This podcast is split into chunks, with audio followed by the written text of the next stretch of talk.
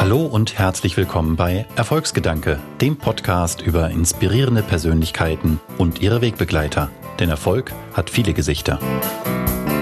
Ich bin Björn Weide, CEO beim Fintech-Unternehmen Smartsteuer und spreche heute mit Petra Wille über Neugierde als Future Skill, Coaching-Ansätze in der Führung und warum wir für all das ein neues Bildungssystem brauchen.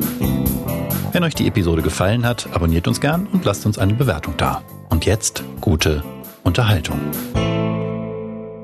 Elon Musk oder Jürgen Klopp, wenn du die Chance hättest, einen Tag mit einer der beiden Personen zu verbringen, wen würdest du wählen? Äh, mit Kloppo. Kloppo. Ich hätte auch irgendwie nichts anderes erwartet.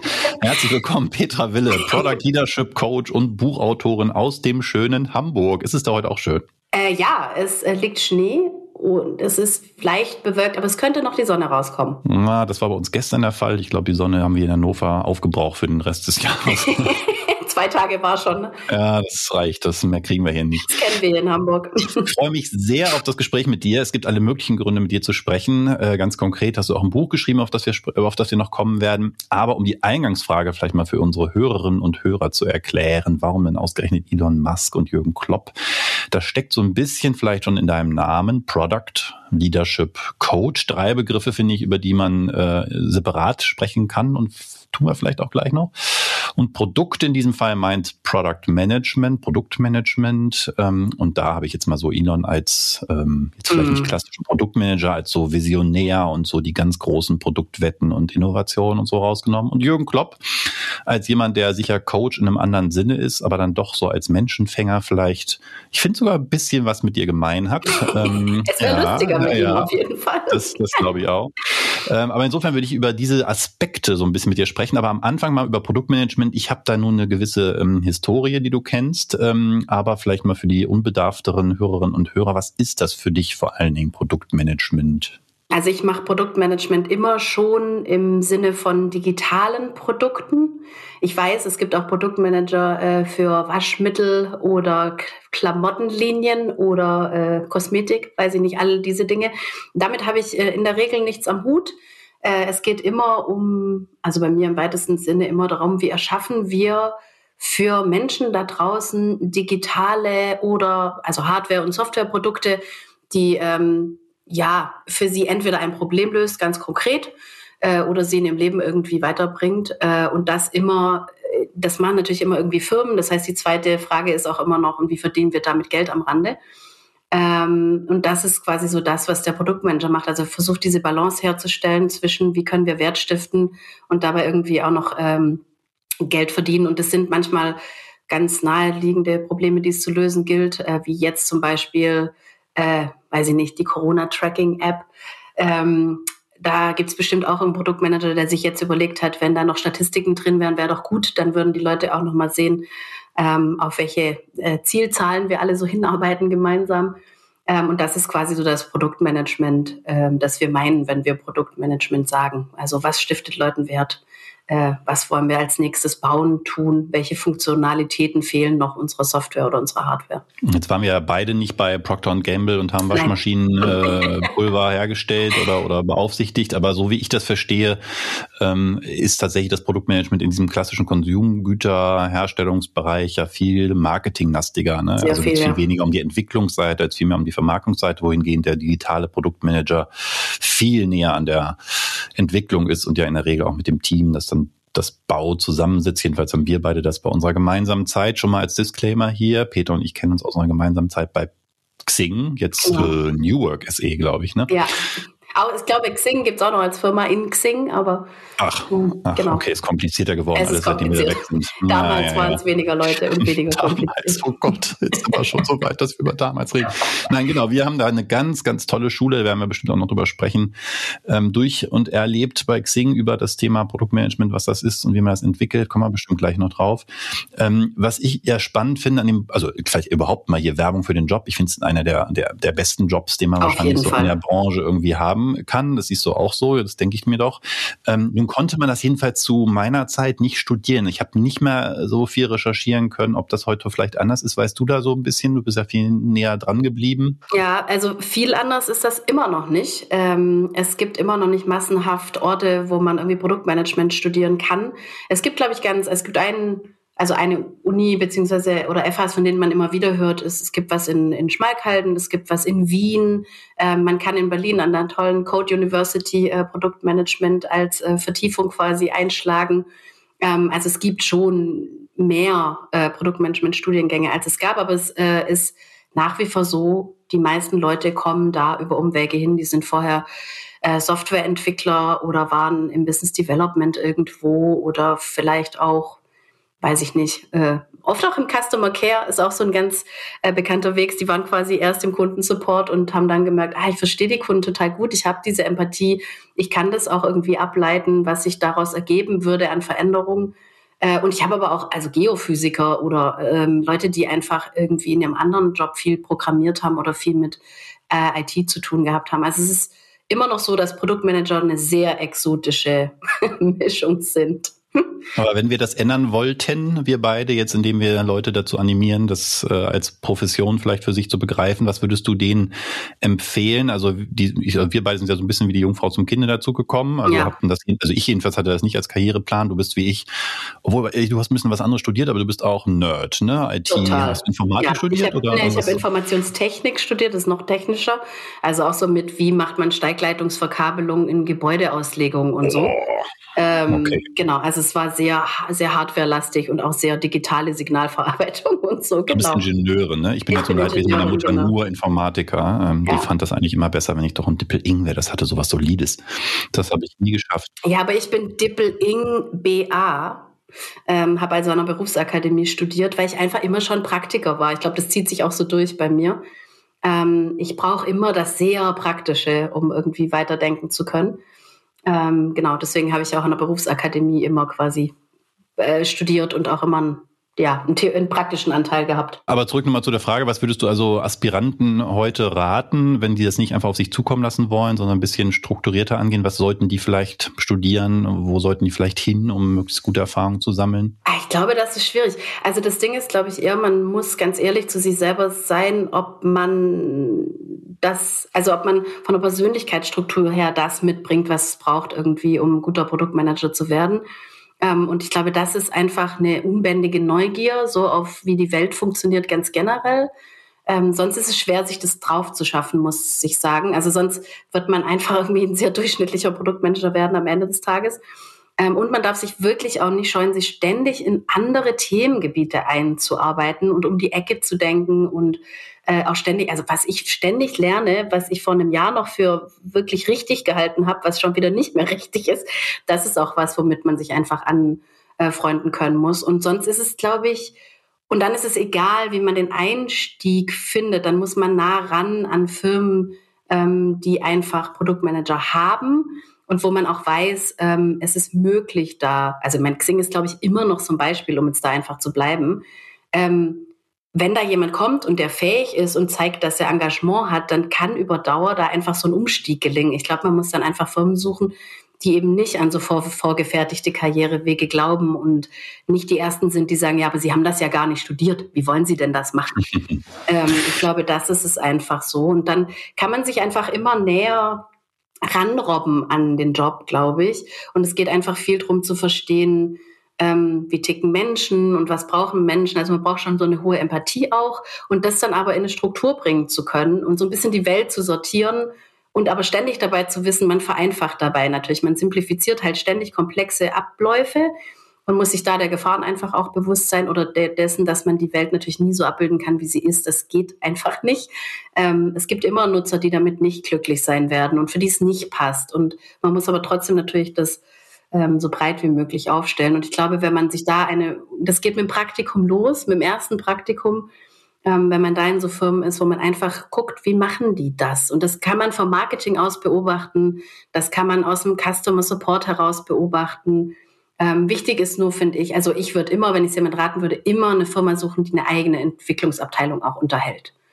Ja, ähm, das ist nochmal ein guter Punkt. Ja. Genau. Aber ich fand auch spannend, dass du eigentlich als erstes und so am, am meisten auch darüber gesprochen hast, über die mehr so eine, eine Motivation oder ein, ein Interesse an, an, Neugierde und, und ähm, ja an verschiedenen Themen, weil mhm. tatsächlich ja, das ist vielleicht auch der Grund, warum man sich studieren kann, man als Produktmanager gerade im digitalen Umfeld so zwischen den Stühlen, das ist, klingt jetzt böser als es ist, das finde ich auch der Reiz davon, sitzt, denn man hat gleichermaßen mit der Entwicklungsabteilung in Häkchen zu tun. Insofern ja. hatten wir da vielleicht einen einen stärkeren Stake als, als Ex auch, du hast ja auch mal entwickelt selber, ne? Also wenn man mhm. die Entwickler versteht, also Softwareentwickler versteht, dann hilft das sicher. Aber das hilft dir halt auch nur bedingt, weil am Ende sprichst du genauso mit den Kollegen aus dem Marketing und musst deren Sprache sprechen, aus der Entwicklung. Du bist, das haben wir bei Xing ja mal so gesagt, der CEO deines Produktes. Also du hast so einen Metablick und musst alle irgendwie miteinander verknüpfen.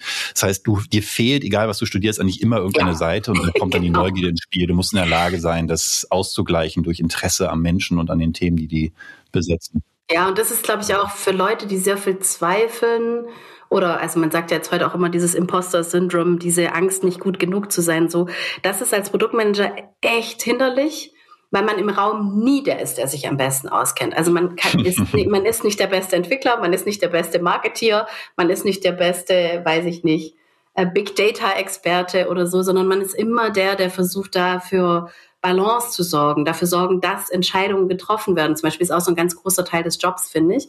Ähm, Unterschied zu, man ist dafür zuständig, dass man Entscheidungen trifft. Das finde ich nämlich ist gar nicht der Job, sondern der Job ist, dass ähm, die, die Leute zum richtigen Zeitpunkt die richtigen Informationen haben, um dann Entscheidungen treffen zu können.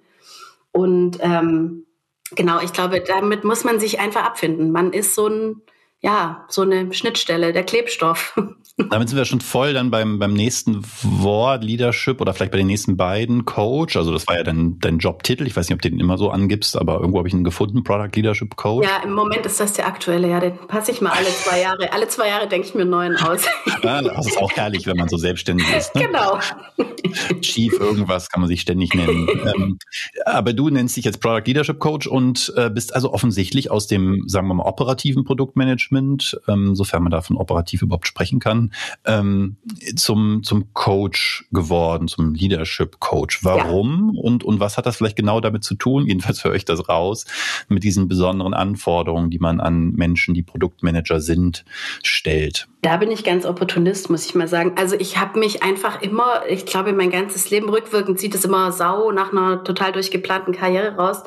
Das ist irgendwie nicht so. Ich habe mich einfach immer in die nächste Lücke oder Möglichkeit, die sich so geboten hat, die spannend klang, äh, rein entwickelt und auch immer so ein bisschen die nächste, wo ich immer dachte, uh, große Schuhe, oh, mal gucken, ob ich das schaffe. Weil dann war es auch immer spannend. Ne? Also dann war halt auch immer was zu lernen und dann war es auch immer spannend. Also immer, wenn ich ein bisschen Muffen habe, ist auch gut, habe ich gelernt. Ähm, und so ist es mit dem Coaching auch so ein bisschen passiert. Ich habe mich 2013 selbstständig gemacht, auch noch mit dieser Idee von ähm, Interimsproduktmanagement erstmal. Wenn man aus der Festanstellung kommt, ist man ja doch so ein bisschen so, oh, schaffe ich es damit, meinen Lebensunterhalt zu verdienen? Und da erschien es mir einfach erstmal gut, bei einem Kunden dann mehrere Monate irgendwie eine Elternzeitvertretung oder sowas zu machen. Und das ist kein ganz schlechtes Business, weil eben dieser Bedarf am Produktmanagement groß ist, aber es ohne Ausbildung gar nicht so wahnsinnig viele Leute gibt, schon gar nicht mit Erfahrung. Ne? Ja, genau. Und vor allem jemand, der, also das war damals schon meine Stärke, da ich vorher schon verschiedene Firmen gesehen hatte und auch verschiedene Projekte und Themen. Ich konnte mich einfach sau schnell in Themen reindenken ähm, sau schnell ist bei Produktmanagern trotzdem immer so um und bei drei Monate. Also man, ähm, man kann, man braucht immer eine Weile, bis man verstanden hat, okay, wie ticken die Kunden, was brauchen die wirklich und was brauchen die wirklich wirklich und wo kriege ich überhaupt Zahlen her und Daten und wie ticken mein Entwicklungsteam und wie schnell sind die überhaupt und so. Also man braucht schon eine Weile, bis man auf dem Pferd ist. Aber ähm, ich konnte es halt trotzdem schneller als äh, manch anderer einfach so. Und genau deswegen war das das Erste, was ich gemacht habe. Und da ich vorher aber schon eine Leadership-Rolle inne hatte mit der Head of Product-Stelle bei Tolingo, ähm, war es auch recht schnell so, dass die Kunden mich für so Interims Head of Product Stellen angefragt haben, weil sie gesagt haben, hey, wir haben gerade keine Führungskraft für unsere fünf, sechs, sieben, acht Produktmanager oder wir wollen unser Produktteam gerade aufbauen und haben aber den, der es dann hinterher leiten soll, noch nicht gefunden und können uns aber nicht leisten zu warten. Kannst du nicht schon mal irgendwie anfangen? Äh, schwierige Kiste übrigens, aber anderes Thema. Und ähm, genau, und das wurde es dann relativ schnell. Und in dieser Rolle als Head of Product hat man einfach immer diesen krass, also das war immer mein Anspruch, die Leute einfach da auch weiterzubringen in ähm, in den Produktteams. Und äh, genau, deswegen kam es immer mehr zu so einem Coaching-Anteil. Ich habe mich dann immer mehr auch dafür interessiert, ähm, hab, hatte auch immer selber dann äh, zum Glück Coaches haben können, die mich so ein bisschen begleitet haben in meiner Leadership-Reise und ähm, habe einfach auch gesehen, was es bringt. Ne? Man denkt ja so, wenn man das noch nie gemacht hat, denkt man so, was soll es bringen, wenn ich mit irgend so dahergelaufenen Menschen alle vier Wochen eine Stunde spreche.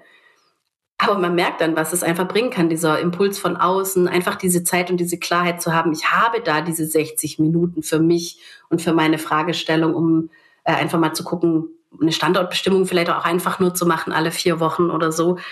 Ähm, genau, und da habe ich halt gesehen, okay, das ist das liegt mir auch, aber es liegt, also ich hätte ja auch Business Coach werden können, bin ich nicht geworden, weil das möchte ich nicht. Also mir, mir ist es schon wichtig, da inhaltlich am Produktmanagement dran zu bleiben, weil da ähm, einfach die Hälfte von diesen Coaching-Situationen sind oft auch so, ja, ich glaube, ganz klassisch würde man Beratung sagen ähm, wo ich dann einfach sage, hey, aber vielleicht guckt ihr noch mal, ob ihr nicht das noch mal ein bisschen mehr machen wollt. Ähm, das heißt, es hat schon noch so einen ganz starken beratenden Anteil. Ich glaube, so klassisch ausgebildete Coaches äh, fänden das nicht gut, diese Überschneidung. Ja, da kommen wir, glaube ich, auch gleich noch drauf, ne, dein ja. Verständnis von Coaching, was genau. das bedeutet. ähm, jetzt, jetzt, ist einer der Gründe, warum ich äh, gerne mit dir hier spreche, nicht, dass ich sowieso nicht ständig mit dir gerne spreche, äh, liebe Petra, aber ein besonderer Grund für diesen Podcast ist jetzt nicht so sehr der Produktmanagement-Anteil, denn äh, machen wir uns nichts vor, von den Hörerinnen und Hörern sind davon die wenigsten wahrscheinlich so ganz konkret dran interessiert. Ähm, aber du hast ein Buch geschrieben, Strong mhm. Product People, A Complete Guide to Developing Great Product Managers und das durfte ich als Manuskript lesen. Vielen Dank mhm. dafür. Und mein erstes Feedback, glaube ich, war da, das sind zwei Bücher. Eins über die Kunst des Produktmanagements mhm. und eins über Führung an sich. Und du machst das am Beispiel von Produktmanagern, die du da führst oder was man mit denen machen kann. Aber ich habe da ständig quasi aus meiner Brille jetzt hier als jemand, der eben nicht nur für Produktmanager verantwortlich ist, sondern überhaupt für ein Team, gedacht, das ist alles übertragbar auf Führung an sich. Und da hast du ganz, ja. ganz spannende Aspekte drin und einen, den hast du, weiß ich gar nicht, ob das im Buch vorkommt oder im Podcast, das ich mal, den ich mal gehört habe mit dir, hast du Führung als Geburtshelfer beschrieben. Also die, die Aufgabe eines, äh, eines, der Führung übernimmt in Unternehmen, sei mehr der eines Geburtshelfers, der eben denen, die es eigentlich tun müssen, dabei hilft, Dinge zu ja. ja auf die Welt zu bringen, in dem Fall Produkte, da passt es, glaube ich, noch besonders gut. Und vor allen Dingen auch in einer Interpretation von Code, wie sie im deutschsprachigen Raum sicher auch verbreitet ist, eben nicht als Berater im Sinne von frag mich und ich gebe die Antworten, sondern du bist der Fragensteller. Ja. Was ist denn da aus dieser allwissenden Führungskraft geworden, die wir vielleicht selber auch noch erlebt haben, dem Anspruch als Führungskraft? Und ich muss zugeben, in meiner ersten Rolle war das auch noch mein eigener Anspruch und da bin ich äh, zum Glück schnell dran gescheitert und habe eine neue Definition finden müssen. Ähm, was ist daraus geworden? Warum, warum funktioniert das heute nicht mehr oder hat es vielleicht überhaupt je funktioniert? Und wen müssen Unternehmen heute zu Führungskräften machen? Ich glaube, es hat nie funktioniert. Ehrlich gesagt, es hat nur, also jetzt scheitern Unternehmen damit einfach schneller beziehungsweise werden schneller rechts überholt von anderen äh, Firmen, die es anders machen. Ich glaube, das ist das, ähm, warum es jetzt einfach noch, äh, ja, also das Ding ist, die Welt wird einfach, es dreht sich alles immer schneller, es ist alles viel schlechter planbar. Ähm, und früher konnte, konntest du wahrscheinlich auch einfach halbwegs stabilen Dreijahresplan machen, weiß ich nicht. Ähm, wenn man halt irgend, also weil, was für Produkte ja auch hergestellt wurden, hat sich ja auch verändert. Ne? Früher war es ja ganz wichtig, ähm, ja, was zu entwickeln, worauf dann langjährige Patente gelaufen sind. Und dann konnte es ja auch erstmal keiner kopieren und dann konntest du das natürlich auch erstmal herstellen für lange Zeit. Ähm, und dir in der Zeit, während du damit Geld verdient hast, in Ruhe das nächste große Ding ausdenken. Ähm, und ganz ehrlich, als wir angefangen haben, an Rechner zu arbeiten, war das auch noch so ein bisschen. Da haben wir auch irgendwie die Browser von irgendwelchen CD-ROMs installiert, die dann immer mal wieder gepresst und ausgeliefert wurden. Ähm, geht jetzt halt auch nicht mehr. Ne? Also ich glaube, deswegen geht es auch einfach nicht mehr mit Führung so. Man kann einfach nicht mehr die komple komplette Komplexität überschauen ähm, als äh, Führungskraft und braucht deswegen das ganze Team, das wachsam ist und mitdenkt und sich einbringt. Und je mehr man das natürlich befähigt, desto schlauer ist ja auch das Unternehmen. Also ich denke immer so in so einer Pyramidenstruktur, wo oben der, der alles wissende Chef oder die Chefin sitzt. Ähm, ja, da ist die ganze Firma halt genauso schlau wie diese eine Person. Hm, und hm. das macht einfach irgendwie keinen Sinn mehr. Äh, und jetzt wird das halt auch noch, also ich glaube, es macht eben nie Sinn, aber jetzt wird es halt vom Umfeld auch deutlich mehr abgestraft. Ja, du hast ein Wort, Wort genannt, Komplexität. Das steckt ja auch in dieser, in diesem Kürzel, was so in der, der, Beraterbranche so verbreitet ist, VUCA, da ist ja. das C eben, eben die Komplexität. Ich glaube, das ist ein, ein Teil der Antwort für mich jedenfalls. Ne? Mhm. Bei nur komplizierten Problemen brauchst du Fachleute, die müssen halt lange genug drüber nachdenken und je besser die sind, desto besser hast, bessere Lösung hast du. Aber heute bewegen wir uns fast immer im Komplexen, weil wir in ja, Größen, größeren Strukturen, global denkend, mit Teams, die sehr vielfältig sind, arbeiten. Dann lassen sich Lösungen in der Regel nicht einfach vorwegdenken, sondern man muss viel mit versuchen, Irrtum, daher auch genau. diese Kombination mit Agile, das wird jetzt, das führt jetzt zu weit in unserer Diskussion, aber die Art, wie wir entwickeln, ist ja auch anders geworden. Nicht wasserfallig, also im Sinne von einmal definiere ich, was gemacht wird, äh, werden muss und dann warten wir zwei Jahre, bis das Ergebnis da ist, weil sich die Welt dazwischen schon geändert hat und die Antworten vielleicht gar nicht stimmen, die wir dachten, dass wir sie brauchen und so. Also da bin ich völlig bei dir. Ich glaube, das hat vermutlich noch nie funktioniert, ist nee. vielleicht in den letzten Jahren nochmal besonders herausfordernd geworden aufgrund der Schnelligkeit, mit der Entwicklung passieren. Man merkt jetzt schneller, dass es nicht funktioniert. Aber wie gesagt, ähm, Führung ist für mich da ja ähm, tatsächlich das, der Oberbegriff und ich habe das beim Lesen schon nicht nur für, für PMs angewandt. Ähm, welche Future Skills nenne ich denn das mal? glaubst du denn brauchen auch Mitarbeitende in so einem Konstrukt? Also nicht nur die, an die du dich mit dem Buch vielleicht richtest, also die, die ausbilden oder coachen sollen, die Mitarbeiter, sondern die Mitarbeitenden selbst. Denn ich finde, das merken wir bei Smartsteuer hier, wo wir so selbst organisiert arbeiten, das ist ja auch ein veränderter Anspruch an die ja, Mitarbeiter. Ja, und nicht ja. mehr der Führungskraft das nee. alles besser weiß und ich gehe halt hin zu der Führungskraft und sage, guck mal, ich habe ja ein Problem, hilf mir mal. Und dann sagt die Führungskraft jetzt neuerdings, ja, dann weiß ich auch nicht, muss halt selber eine Antwort finden. Das ist ja ein ganz anderer Anspruch dann auch an die eigene Arbeit. Was, was brauchst du denn dafür heutzutage? Ein anderes Bildungssystem. Es führt uns, ich weiß, es führt uns uh. den falschen Weg hinunter, aber es ist so. Also es ist einfach, also ich glaube, kurzfristig braucht es natürlich das ähm, alle umlernen da. Also ich glaube, man muss einfach fair lernen, wie einem beigebracht wurde, sich zu verhalten als äh, Bestandteil dieser Gesellschaft zu, zu weiten Teilen. Also weil es ist ja so eine anerlernte Unfähigkeit, sag ich jetzt mal. Unfähigkeit ist vielleicht so hart gesagt. Groß. Aber es ist so, ja, es ist einfach, also ich meine, es gibt auch ja so viele Studien dazu. Ich weiß auch gar nicht, warum da noch nicht viel mehr passiert ist. Ähm, aber es ist einfach, ja, es wird ja überhaupt nicht äh, interessengetrieben gelernt oder nur in sehr wenigen Schulen und in sehr wenigen Schulformen. Ähm, es ist einfach sehr viel mit das, das System, du musst da mitlaufen, hier müssen 30 Kinder durch, also setz dich auf den Platz und sei immer pünktlich hier und mach hier einfach mit. So, also ich glaube, das ist halt relativ viel. Und dann kommst du, wenn du natürlich durch dieses Schulsystem gelaufen bist und ja auch bei Eltern aufgewachsen sind, die auch so geprägt sind, ich meine, sind wir ja auch total krass in dieser Leistungs- also in, in so eindimensionalen Leistungsgesellschaft aufgewachsen. Das wird jetzt einfach dauern, bis sich das ausgeschlichen hat, glaube ich. Und alle, die wir schon so geprägt sind, also ich weiß nicht, wie du das persönlich empfindest, aber bei mir ging, glaube ich, das auch einfach wahnsinnig lange mit dieser Umlernerei. Also dieses äh, Mitdenken zu dürfen, ja, ich habe zum Glück Eltern, die mich haben immer schon sehr dazu äh, ermutigt, das äh, selber zu denken und selber mitzudenken. Und das zog sich auch durch, war dann irgendwie bei den Pfadfindern, wo ja das ja auch so das Motto ist. Ne? Da ist ja auch eher das Motto, ähm, den Kindern den Raum geben, um selber Erfahrungen zu machen und jetzt auch nicht so sehr davon außen das äh, Prinzip so drauf zu, zu stecken. Deswegen, ich hatte immer Räume, in denen ich Dinge ausprobieren konnte. Ähm, und ich meine, es ist grandios, wenn du mit 14 irgendwie einen Badetag für 70 Kinder organisieren musst und äh, überlegen muss, ah, wann muss der Reisebus kommen und dann brauchen wir vorher noch Einwilligung von den Eltern. Und das ist ja so eine Art Mini-Projektmanagement, in dem man auch unmittelbar merkt, wenn es nicht klappt. Ne? Also wenn der Bus nicht kommt, dann zum richtigen Zeitpunkt ist unmittelbar doof dann auch direkt.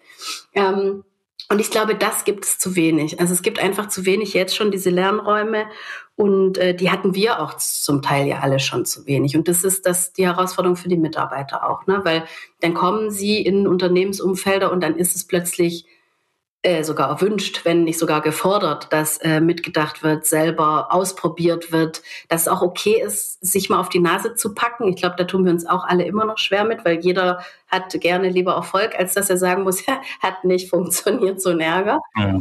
Ähm, also ich glaube, das hat ganz viel mit ja, mit dem Verlernen von Dingen zu tun. Es gibt ein Buch von Barry O'Reilly, das heißt Unlearn. Ähm, da beschreibt er das im Unternehmenskontext irgendwie auch nochmal ganz schön, wie man eigentlich erstmal so eine Kultur schaffen muss, dass alle auch verlernen, wie dieses Funktionieren eigentlich geht und dieses Abliefern und diese ganzen Dinge. Und ich glaube, das ist einfach wichtig ähm, für alle gemeinsam. Und es ist halt, also man muss sich halt so ganz menschlich tief in die Augen gucken und eingestehen, dass man sich jetzt da auf den Weg macht und das wird halt holprig. Also das ist überall einfach holprig. Ja, ist ja nichts, was man in Schule lernt, ne? sondern das nee. Gegenteil ist der Fall. Also ich sehe das jetzt gerade wieder, es gab jetzt Zeugnisse, Halbjahreszeugnisse und ich habe wahrscheinlich der der denkbar dümmste äh, Versuch, jetzt irgendwie Schule weitestgehend aufrechtzuerhalten, mit ihren üblichen Prinzipien jetzt Noten zu verteilen für ja. ein halbes Jahr, in dem ja. sie quasi nicht in der Schule war. Und dann erteilen auch noch die Lehrer die Noten, obwohl eigentlich die Eltern sie zu Hause unterrichtet haben. Aber es ist, also da war, war so offensichtlich, dass dieses System nicht in der Lage ist, anders zu reagieren als eben mit dem Gewohnten. Denn es musste jetzt eine Note erteilt werden. Mein Großer hatte eine, äh, musste jetzt in Kunst eine Note bekommen, wo er dreimal Unterricht hatte in einem halben halben Jahr und die Lehrerin nie gesehen. Also das war völlig absurd, das war auch allen klar, aber nein, das musste jetzt so sein. Ich habe gedacht, wen interessiert die Note eines. Achtklässlers in Kunst in, in ein paar Jahren? Und damit meine ich nicht Kunst als Fach abwerten, im Gegenteil, ich bin groß sehr für diese Art von, von Unterricht. Ähm, aber eine Note, ganz ehrlich, hilft da jetzt gerade überhaupt niemandem. Ne? Ja, und das ist aber ein gutes Beispiel, weil ein gut aufgestelltes Unternehmen hätte einfach gesagt, ja, nö, dann machen wir jetzt keine. Genau. Also, weil es ist einfach nicht das Gebot der Stunde. Jetzt probieren wir mal, wie es läuft ohne. Und dann gucken wir mal im halben Jahr in unserer Retrospektive, ob eigentlich ohne auch cool war. Weil vielleicht ist ohne ja auch blöd und man geht dann irgendwie den Mittelweg. Ich glaube, das ist halt das, worauf es heutzutage viel ankommt, um die kurze Reflexion. Ähm, und zu sagen, so, ey, hat das eigentlich jetzt besser funktioniert oder nicht? Nee, gut, dann lass uns doch mal den Mittelweg gehen, dann gucken wir, ob das der Weg der Wahl ist. Und wenn man das mit allen Aspekten so macht, äh, kommt man natürlich immer mehr an einen besseren ähm, Weg. Und es hat auch, finde ich, die Schönheit, also da kann man jetzt natürlich über, ähm, drüber reden, ob das schön ist, aber durch dieses latente Chaos, das irgendwie immer ständig herrscht, äh, passieren, glaube ich, auch die ein oder andere gute Entscheidung, die dann nicht mit, dem letzten, mit der letzten Ratio irgendwie getroffen wurde. Und daraus ergeben sich Chancen, so komisch das klingt. Und jetzt könnten wir beide noch viel lamentieren über das Bildungssystem und dass es da anfängt. Und das ist wahrscheinlich auch richtig, aber nun sind wir beide jetzt auch nicht die Bildungsexperten. Nein. Ich hatte Verena Paus ja, Verena kennt es deutlich besser. Genau, und selbst die hat ja noch nicht alle Antworten. Aber konzentrieren wir uns doch mal eher auf das Umfeld, in dem wir auch tatsächlich tätig werden können, wo wir selber was verändern können, in Unternehmen, jetzt bei uns beiden jedenfalls. Ähm, diese Lernräume, von denen du gesprochen hast, die wir schon als Kinder vielleicht vermisst haben, oder wir beide hatten vielleicht auch das Glück, einfach in unserem Leben, mhm. sie dann doch zu haben. Wie schafft man die in Unternehmen? Was sind, was, was meinst du damit? Kannst du das konkretisieren? Ja, kommt darauf an, wie philosophisch man es jetzt aufziehen möchte. Gerne sehr. also ich, ich glaube, es hat, also man muss natürlich, man kann Veränderungen immer nur bei sich starten. Das ist so ein blöder Coach-Spruch, aber so ist es. Man kann nicht andere Leute verändern. Man kann die nur bei sich starten und man kann vielleicht das System anfangen, so ein bisschen aufzubrechen.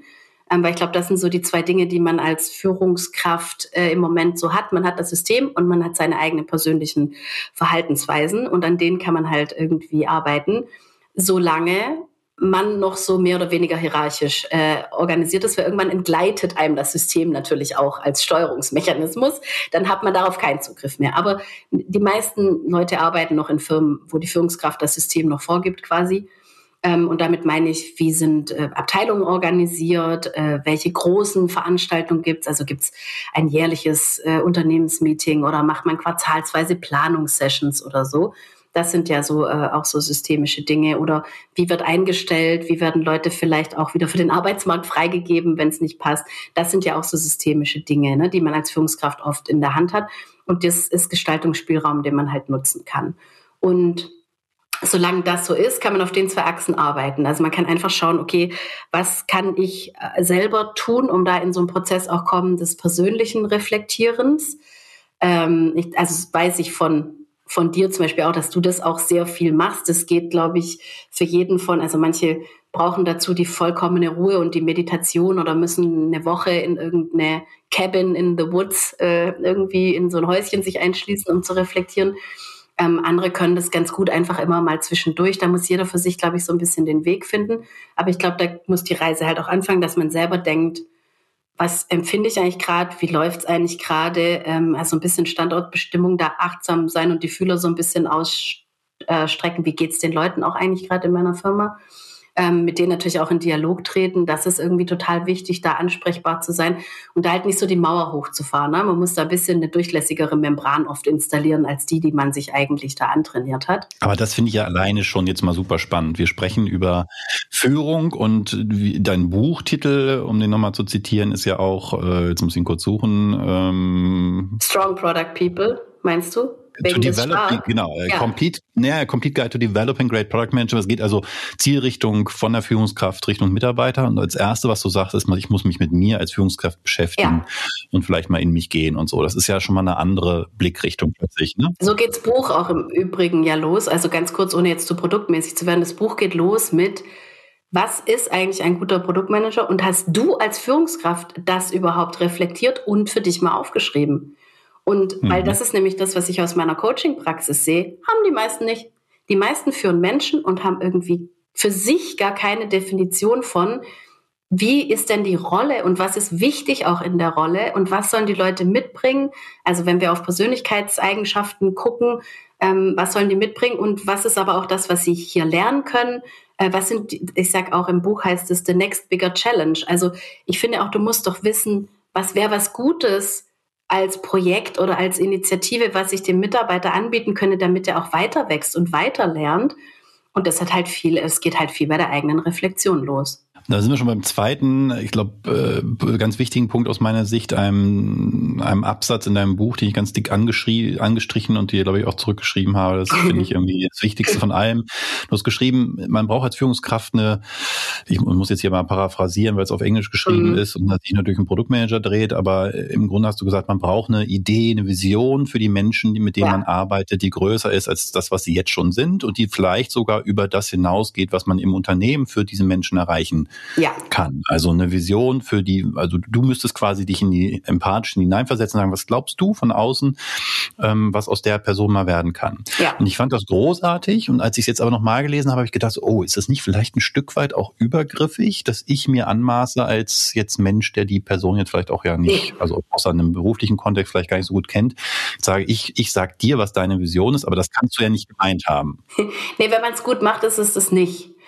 Also äh, ich habe zum Beispiel meine Deutschlehrerin äh, auf der Realschule vor 100 Jahren, ne, die hat immer zu mir gesagt, du kannst gut mit Sprache, mach da was draus. Dann hast du Informatik studiert. Ja, aber, aber jetzt, also ja, aber genau durch diese Aussage, die sie getroffen hat, habe ich dann immer wieder, wenn ich an so Punkten war, wo ich dachte, mh, hm, also nach in meinem ersten Job als Entwicklerin haben die Entwicklerkollegen mich immer schon so ein bisschen nach vorne geschubst, wenn man mit den Kunden reden muss, dann haben gesagt, mach das du doch du kannst das doch gut. Und das sind dann so Momente, wo ich dachte, ja, stimmt, anscheinend kann ich Kommunikation und reden und sprechen und schreiben ganz gut. Okay, komm, ich traue mich das. Dann mache ich das jetzt halt mit diesem Projektleiterjob, so hieß das damals noch. Und ähm, ich glaube, man muss es so verstehen. Also man muss nicht, mh, mm, also man kann einfach den Leuten sagen, was man denkt, was ihre Stärken sind und was man da sieht und was man beobachtet und was man auch an ihnen schätzt. Und es muss nicht so krass jetzt auf den jetzigen Job bezogen sein, ne? Aber das reicht, wenn man einfach sagt, hey, ich finde, du kannst wirklich gut mit Sprache. Oder wenn man sagt, ähm, ich arbeite einfach gern mit dir zusammen, weil ich immer das Gefühl habe, du hast ein klares Bild von, was wir jetzt als nächstes machen. Ähm, das kann reichen, um das so ein bisschen, bisschen aufzuzeigen. Und wenn man das dauerhaft wahrnimmt, muss man das auch mal so sagen, dass man sagt, hey, über ein Jahr oder zwei, die du hier als mein Mitarbeiter arbeitest, ich sehe das immer wieder, das sind die Momente, wo es, wo deine Augen leuchten und wo die anderen super zufrieden sind, mach da was draus. Ich habe vor ein paar Wochen, glaube zum Jahreswechsel oder so mal ein bisschen selber reflektiert nach fast ja. einem Jahr Podcast Erfolgsgedanke, was denn eigentlich jetzt so ein Muster ist, was ich erkenne bei den Menschen, die bei mir zu Gast waren, was für sie Erfolg ist und vor allen Dingen auch wem oder was sie da dankbar sind und was ich tatsächlich ja wahrgenommen habe und du beschreibst das jetzt gerade ganz schön, ist, dass die meisten gesagt haben, für mich war maßgeblich, dass es da jemanden gab, mhm. der mir mehr zugetraut hat als ich mir selber. Genau. Und so verstehe ich das jetzt auch. Also zu sagen, ich sehe da etwas in jemandem, das der oder die vielleicht selbst noch nicht sieht und ich motiviere, das kann man nicht, aber ich, ich mache Mut dazu, diese Potenziale quasi auch mal auszunutzen, weil man mit den Leuten nur das sagt, was sie sowieso schon gut können, von dem sie wissen, dass sie es gut können. Ja, das dann, dann kommt man schnell in so eine Lobgeschichte, die einfach auch niemandem gut tut. Dann wird man auch irgendwann so abhängig von, von, von Lob. Ne? Ich will gelobt werden für das, was ich gut mache. Und das Faszinierende ist ja, dass das, was Menschen oft so richtig gut können, das wissen die gar nicht. Mhm Mhm. Weil sie es so gut können, dass es für sie keine Anstrengung bedeutet. genau. Und wenn man sich nicht anstrengt, dann merkt man auch gar nicht, dass man irgendwas leistet. Ja, ne? und daraus aber, also ich glaube, das meinte ich auch vorher mit diesem, dass ich immer in den nächsten Raum gegangen bin, der halt sich quasi aufgetan hat. Aber oft haben mir ja auch meine Chefs die aufgemacht. Also oft haben die gesagt, hey Petra, guck mal, hier ist ein Zimmer, du könntest durch die Tür gehen, wenn du dich traust. Und ich glaube, du könntest es gut. Ähm, und ich glaube, das sieht man oft auch nicht als Mitarbeiter. Also man sieht als Mitarbeiter oft nicht, keine Ahnung, ist es wirklich, nehm, nehm das jetzt wieder, du arbeitest im Kundensupport und hast überhaupt nichts mit Informatik am Hut gehabt. Da siehst du doch nicht die Möglichkeit, auch dich vielleicht über zwei, drei Jahre in so eine Produktmanagerrolle zu entwickeln. Das siehst du vielleicht einfach nicht. Und ich glaube, das ist was, was Führungskräfte durchaus machen können, wenn die so ein bisschen achtsam sind, weil die in der Unternehmung ja auch viel mehr sehen. Also ähm, so kleine Initiativen oder so, wo man einfach mal sagen kann, hey, mach das doch mal. Das ist zwar jetzt mal nur ein kleines Projekt, das geht auch nur zwei Wochen, aber ich glaube, da könntest du irgendwie deine, deine große Stärke hier einsetzen und dann gucken wir mal, was draus wird, weil oft ist ja auch so, also ich nenne das immer dem Schicksal eine Münze hinschmeißen.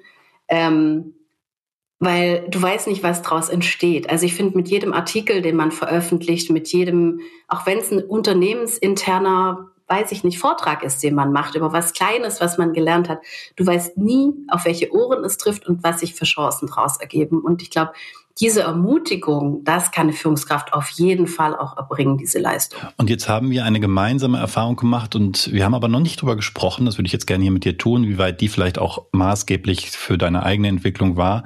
Und das ist, wir hatten bei Xing eine Zeit, und ich weiß nicht mehr genau, wie lang die ist, die kommt mir in der Rückerinnerung sehr, sehr lang vor, mhm, wo wir keinen offiziellen Chef hatten. Ja.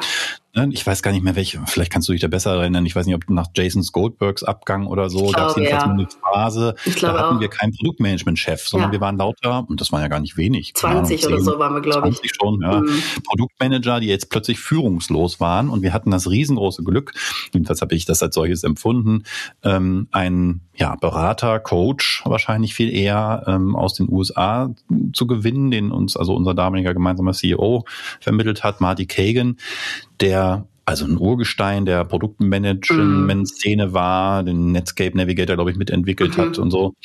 Ähm, der war dann aber natürlich aufgrund der Entfernung gar nicht ständig da. Nee, der war immer so einmal im Monat, war der, ja, hatte genau, man eine Stunde mit ne? dem. Also genau so wie du es auch gerade geschildert hast, ja. da kam ich auch gerade nochmal drauf. Das heißt, der konnte nicht eine klassische Führungskraft sein, der war halt nicht ständig da. Man konnte nicht mit jeder, also ständig, wenn man eine Frage hatte, zu ihm gehen. Aber was der mit uns gemacht hat, als regelmäßiges Instrument war, der hat so eine, so eine zehn, ich glaube zehn Punkte waren das, ähm, so, so ein Spektrum mitgebracht von verschiedenen Eigenschaften, die man seiner Meinung nach als Produktmanager haben sollte und hat einem das selbst ausfüllen lassen. Er selbst kannte einen ja gar nicht so wahnsinnig gut. Ne? Also eine Selbsteinschätzung, was glaube ich, was ich davon schon habe. Und er hat nur gesagt, was er glaubt, was man für den Job, den man schon hat und vielleicht auch den nächsten, den man gerne haben möchte, dann mitbringen möchte, müsste. Und dann hat man gemeinsam in diesen Coaching-Sessions dran gearbeitet, sich zu überlegen, kann ich denn das verbessern, wenn ich, keine Ahnung, beim Product Discovery Thema, um jetzt mal so einen Fachbegriff zu nehmen, noch nicht so gut bin, weil ich es noch nicht so oft gemacht habe, dann haben wir überlegt, wie können wir denn da mal Fortschritte machen. Und das hat mich unglaublich weitergebracht, weil es plötzlich eine Selbstverantwortung gab für mich und meine eigene Entwicklung. Ich hatte nicht mehr den Chef, dem ich ständig quasi ja, den Vorwurf machen konnte, er kümmert sich nicht mehr um mich. Es gab ja keinen. Es mhm. gab Martin, und ich hatte den, die Zeit zwischen den Terminen, die Aufgabe, das alles alleine zu managen. Und tatsächlich war wahrscheinlich dieser Möglichkeitsraum, ähm, den sich, der sich da bot, ähm, maßgeblich dafür auch Verantwortung für mein, für mein Leben und meine Karriere zu nehmen. Wie war das bei dir? Ja, bei mir ist, also bei mir teilt sich die Marti-Zeit in, die Marti-Zeit, ähm, so ein bisschen in zwei Teile, weil der war ursprünglich ja gar nicht dafür gekommen, sondern ursprünglich hatte der mit uns ein zwei Tage Training gemacht zu so einem ganz fachlichen Thema. Und danach ähm, kam der auch ein paar Mal zu so eher inhaltlichen Coachings, wo wir dann über unsere jeweiligen Produkte gesprochen haben. Und ich war zu der Zeit dafür zuständig für Xing die Unternehmensprofile, wo einfach Unternehmen sich präsentieren können, ähm, aus der Taufe zu heben. Die gab es vorher quasi gar nicht. Und da weiß ich noch, wie es einfach wie so Konzept-Previews gab. Also ich habe gesagt, was wir gerade machen und warum und was wir uns überlebt haben und mit welchen Kunden wir schon gesprochen haben. Und dann hat er da halt auch immer mal wieder so Impulse reingegeben. Das war eher so, so eine inhaltliche Sparring. Und, und schon noch mehr Beratung fast als Coaching. Ja, ne? wobei er da auch, also er hat nicht gesagt, mach jetzt das. Das war immer nicht so sein Ding, sondern er hat halt gesagt, also man könnte jetzt das, das und das machen, musst du jetzt gucken, was in deinem Umfeld passt. Also auch da hat er sehr ähm, die Entscheidung immer bei einem selber belassen, also beim Coachee und jetzt gar nicht so sehr gesagt, mach das. Ne? Ähm, aber er hat auf jeden Fall da auch Möglichkeiten aufgemalt und hat auch einfach gesagt, wenn er, wenn er, wenn er fand, man hat irgendwas noch zu wenig gemacht oder gar nicht gemacht, da hat er schon darauf hingewiesen. Aber er hat dann auch nicht gesagt, du musst das unbedingt tun. Im Gegenteil, er hat sogar eher, und das mache ich heute auch so als Coach, äh, wenn ich dann gesagt habe, du Marti, ich fand es eine blöde Idee, ich habe es jetzt nicht gemacht, ich habe es anders gelöst, dann hat er das auch immer sehr positiv bestärkt, ne, weil er gesagt hat, nee, du musst deinen Weg finden. Ähm, also das war so der eher inhaltliche Teil, der mir auch sehr weitergeholfen hat damals. Und dann kam diese Zeit, wo halt uns der Chef abhanden kam. Und ich glaube, das hätte in vielen Unternehmen nicht funktioniert. Das hat da funktioniert, weil wir zu der Zeitpunkt schon eine sehr gute Gruppe an Produktmanager waren. Wir haben uns ja sehr kollegial auch alle ständig selber beraten.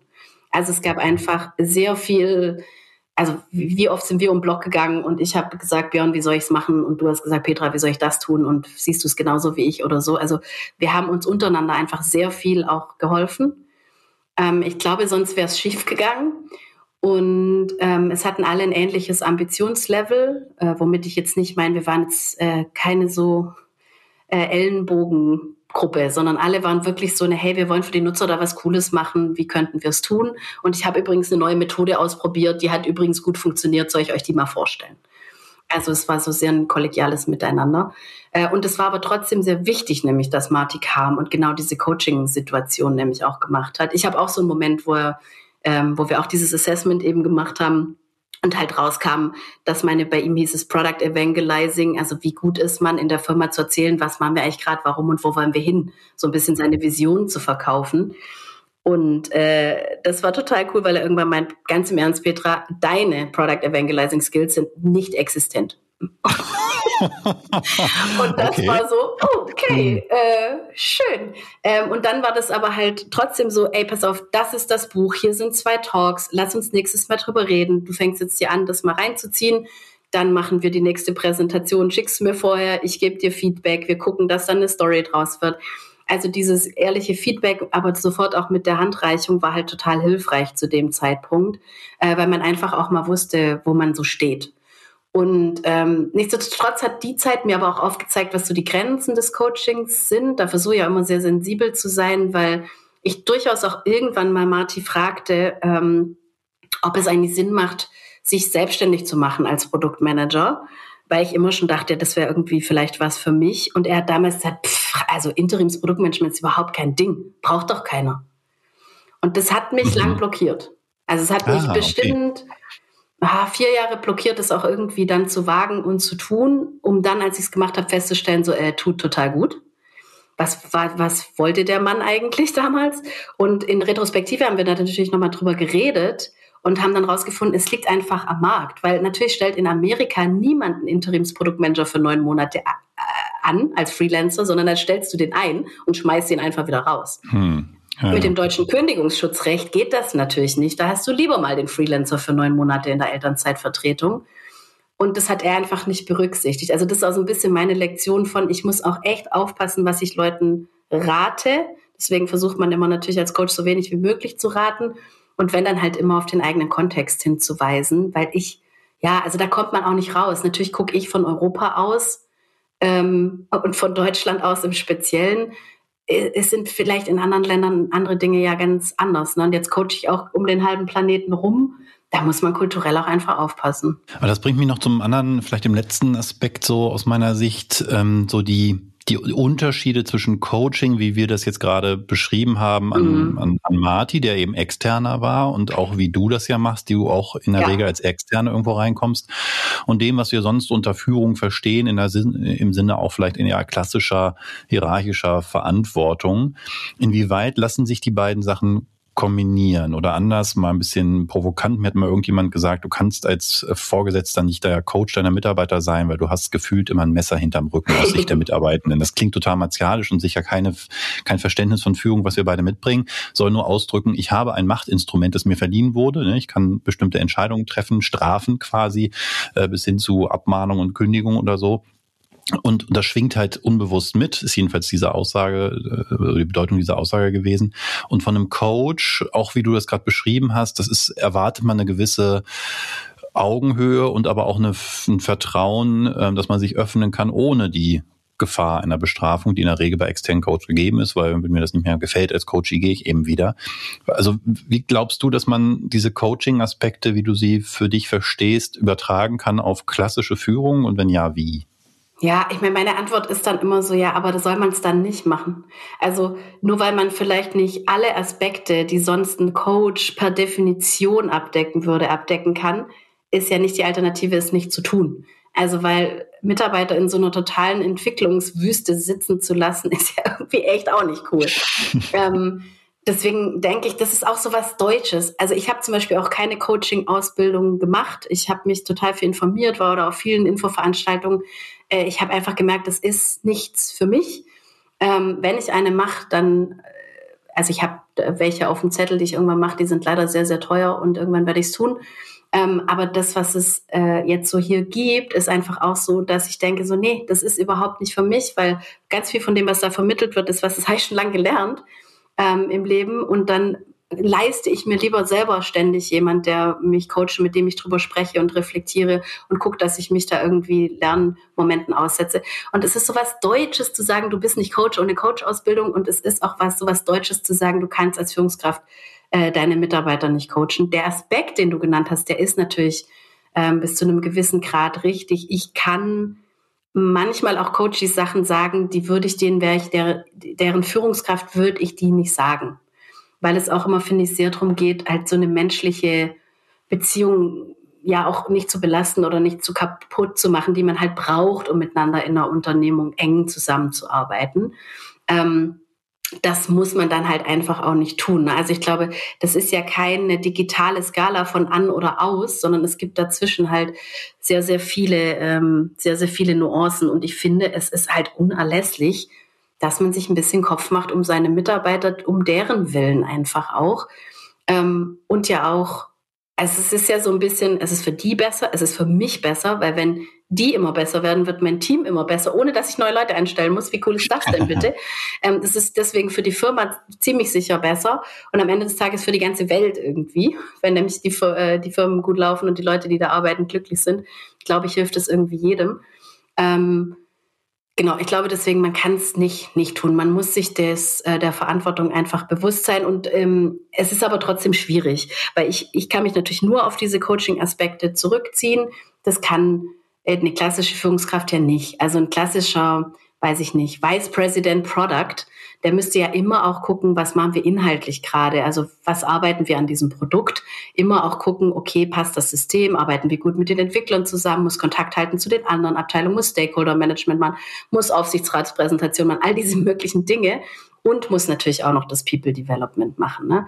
Das heißt, es kann immer nur einen kleinen Teil der Zeit einnehmen, aber ich finde, den kleinen Teil, den es einnimmt, wenn man den ein bisschen bewusster gestaltet, ähm, dann ist da auch nicht so viel, ja, Chaos äh, auf der, auf der Persönlichkeitsentwicklungsseite von so Unternehmen. Weil, also was, was manche Firmen im Hiring für einen Aufriss machen und dann kommen die Mitarbeiter und dann lassen die, die da jahrelang hocken ohne Weiterentwicklung, das verstehe ich nicht.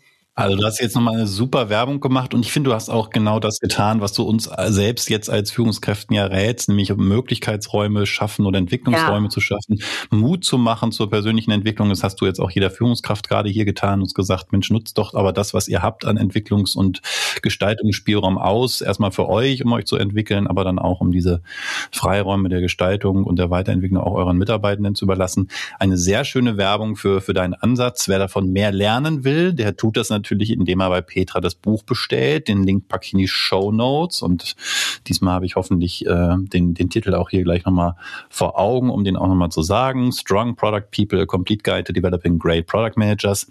Wie gesagt, nicht nur und ausschließlich für Produktmanager geeignet, mindestens der zweite Teil nicht. Eine große Leseempfehlung. Und damit herzlichen Dank, Petra, dafür, dass du dir die Zeit genommen hast, hier mit mir zu sprechen. Sehr gerne. Und dein Wissen weiterzugeben. Hat mich sehr gefreut und wünsche dir nur das Beste, natürlich. Ebenso. Bis ganz bald hoffentlich wieder. Bis bald. Wenn euch die Episode gefallen hat, lasst uns gerne eine Bewertung auf iTunes da und abonniert den Podcast. Dankeschön.